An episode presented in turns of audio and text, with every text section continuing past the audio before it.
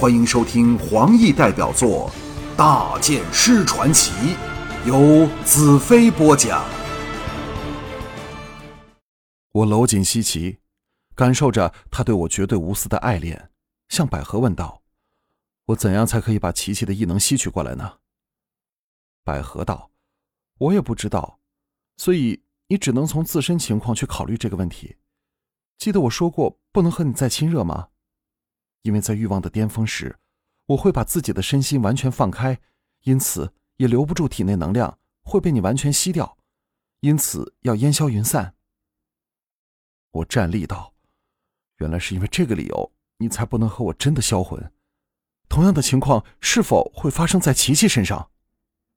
百合娇笑道：“ 放心吧，琪琪和我是不同的，她没有了能量，只是还原为一个正常的人。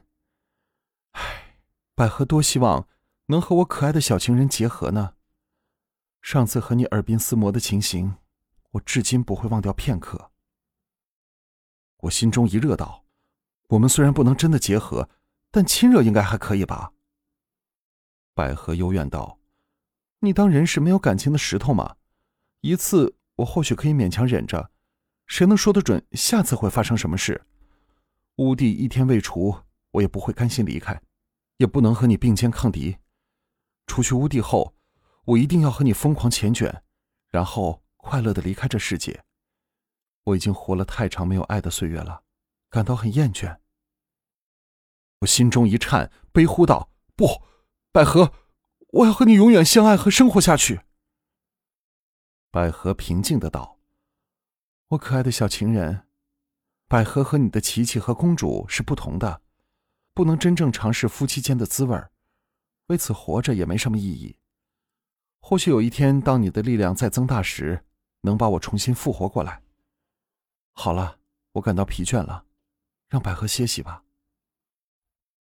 百合沉默下去，联系中断，我们醒了过来。西奇又喜又忧的凝望着我。我吻了吻他的脸颊，听到了吗？从这刻开始，我会不断引诱你，直至你的欲望达到沸腾的顶点，才会和你欢好，让你为我生孩子。所以不要怪我调皮。西奇欣喜的点头，低声在我耳旁道：“琪琪全是你的，你爱怎么摆布和捉弄都可以。”那晚，我们一家大小在舱席内共进晚膳。西奇的情绪明显的好过来，不时和容淡如交头接耳，低声说，大声笑，不知多开心。唉，他还是个小孩子，一点不担心父神的凶吉，也似乎不怕我会敌不过乌帝。救不回公主。连丽君独坐一角，专心喝着麦汤，好像颇有心事。我刚想撩她说话，华倩向我道：“兰特，郡主让我问你，是否还在想着公主？”我望向他左边，正关切的注视着我的丽清奇道：“郡主，你为什么不直接问我？是不是习惯了命令华倩做事情，一时改不过来啊？”丽青横了我一眼，笑骂道：“去你的！我是不想破坏餐桌的气氛，才请华倩偷偷问你，不是命令她。华倩是最明白我的，是吗？华倩。”华倩道：“郡主要我说是，华倩怎么敢说不？”哎呦！丽青重重捏了华倩腰际一下，自己却忍不住伏在华倩背上笑起来。坐在对面的涂娇娇和戴青青早就笑成了一团。我也禁不住莞尔。这时，美姿捧了一盘酱面，要为我添在碗里。我顺手把她搂在怀里，让她坐在我的大腿上。美姿会说话的眼睛白了我一眼：“大剑师要多吃半碗吗？”我问道：“这是谁做的酱面啊？”我知道你爱吃面，所以我和倩儿特别做给你吃的。我大力的拍了一下他的大腿，以示赞赏。哼。那我可要多吃一碗了。美姿为我满满添了一碗面，在我的脸颊吻了一口，才欢天喜地的走了。我望向长桌另一端，素贞、山美和倩儿每人抱着一个宝贝，逗弄着他们，不由升起幸福的感觉。到了净土之后，我会享受到更多的妻儿之乐。我真的渴望见到尼雅为我生出来的女儿，看看会可爱到什么程度。唉，假若乌帝已经被我消灭了，现在将会是多么轻松写意。可眼下，乌帝却是紧压在我心头的一块大石，我连一点对付他的把握也没有。不要说我的灵力斗不过他的邪术，就算比剑法，我怕也远不是他的对手。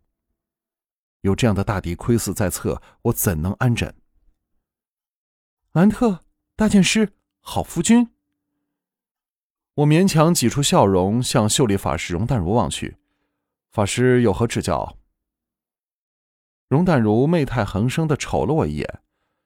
琪琪要我问你，为何直到这刻，你仍然不挑逗他？西奇面红过耳，伏倒在容淡如香肩上，不依的埋怨。我叫了如姐，你不要说的，如姐你非要说出来。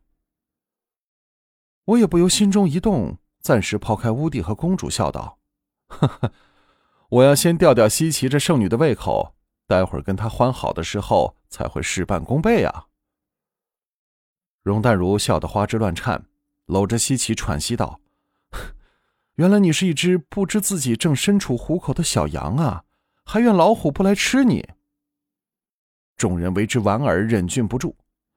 西岐羞得无地自容，倏地跳起，奔出厅外去了。娇娇向我促狭的眨眨眼睛，道：“你知道小七七的意思吧？”我三口两口的把面吃了个精光，笑着站起来。当众女都以为我去找西岐时，我一个转身来到连丽君旁，由背后伸手往前，一抚她嫩滑的脸蛋儿，另一手摸着她隆起的腹部。把嘴凑到他耳边，柔声说：“丽君，你在想什么？”连丽君仰脸深情的望着我，低声道：“不知是否是我的错觉和幻想？从今早开始，我感到乌帝的力量正在不断增强中，我很害怕。”淡如叫道：“连丽君，你说话可以大声点吗？我们听不到啊！”这次连正在弄而为乐的素贞、山美和倩儿都静了下来，望向我和连丽君。我知道，丽君和乌帝的关系最是密切，有这种感应绝不稀奇。说不定乌帝正追着我们而来，因为他越来越接近我们，所以丽君才有他力量逐渐强大的可怕感觉。想到这里，立时出了一身冷汗。若是让乌帝偷上船来，那将会是可怕之极的灾祸，但是为何我却完全感觉不到他的存在呢？这是否证明我的修为和他距离太远呢？我在连丽君脸蛋香了一口之后，素容向众娇妻道：“你们留心听我的吩咐，如果我没有猜错，吴帝正衔着我们的尾巴追来。”众女一齐色变，素贞等不由自主的把怀中的宝贝搂紧。像怕给乌帝夺了去似的。我强迫自己挤出充满信心的笑容，呵，不用怕，我自有应付的方法。你们全部留在这里，不要离开。言罢，离开舱厅，走往驾驶室，找到徽英，向他警告了这个可能性。徽英吓得脸无人色，揶揄道：“那那怎么办才好？”我安慰的拍着他的肩膀。吴帝总不会有水来追我们，可以派人轮班监视海面。如果发现有船只出现，立即发出警报。又吩咐了几句后，我回到后舱的卧室中去。